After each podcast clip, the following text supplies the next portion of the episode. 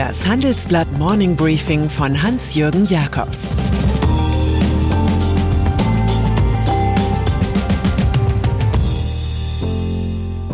Guten Morgen allerseits. Heute ist Dienstag, der 29. Juni, und das sind heute unsere Themen. Facebook ist kleiner als wir dachten. Wirtschaft unter Strompreisschock und Susanne Klatten und die grüne Stadt.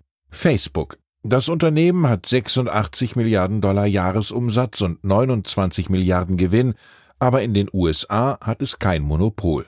Das jedenfalls befindet ein amerikanischer Bundesrichter. Damit weist er die Klagen von mehr als 40 US-Bundesstaaten und der US-Handelsbehörde FTC wegen unfairen Wettbewerbs ab. Die Kartellwächter hätten nicht beweisen können, dass Facebook die sozialen Netzwerke monopolisiere, unter anderem auch mit Instagram und WhatsApp.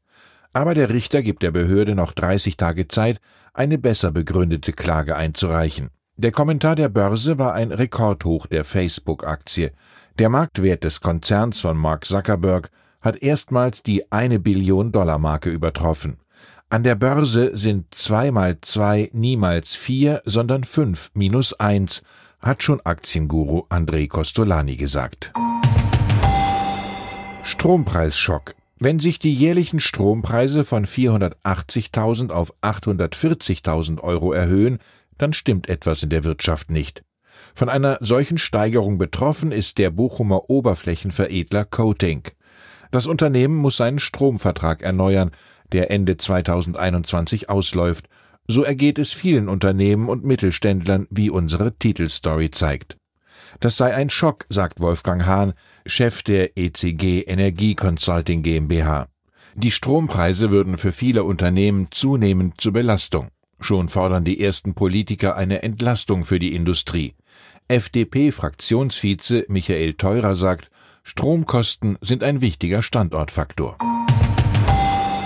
Bankfilialen sterben aus. Noch gibt es Menschen, die in eine der wenigen verbliebenen Bankfilialen gehen und dort über ihre Angelegenheiten reden. Sogar CEOs bekannter Konzerne vermeiden Online-Banking, weil sie keine digitalen Spuren hinterlassen wollen.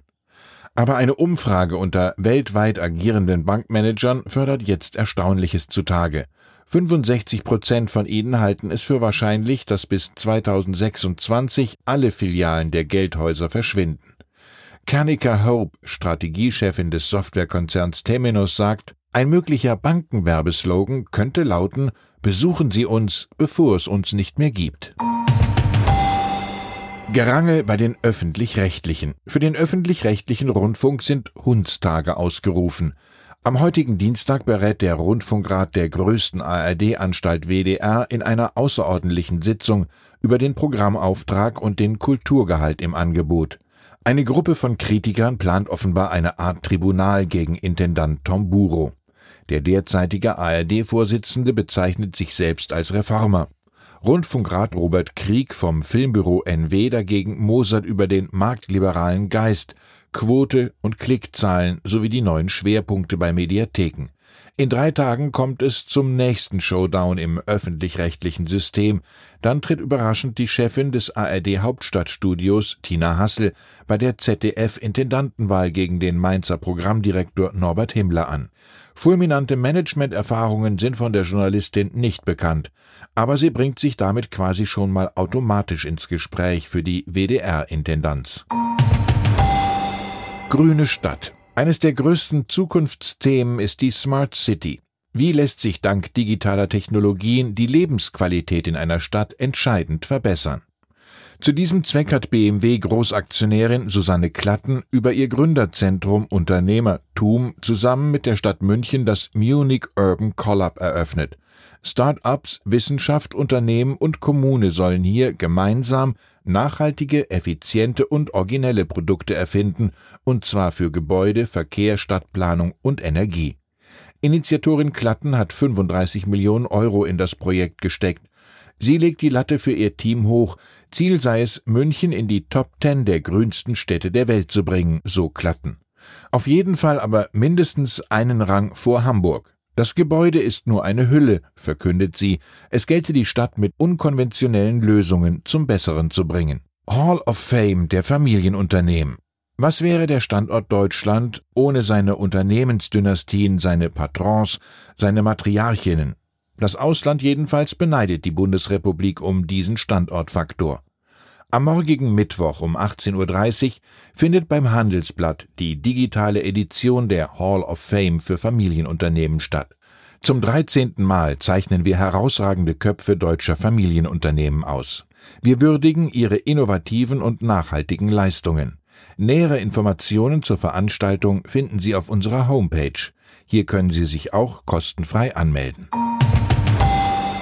Fußball-Europameisterschaft und dann ist da noch das Fußball-Zwergenland Schweiz. Gestern am späten Abend hat es doch tatsächlich den Weltmeister Frankreich im Achtelfinale aus der Euro 2020 geworfen, mit 8 zu 7 nach Elfmeterschießen.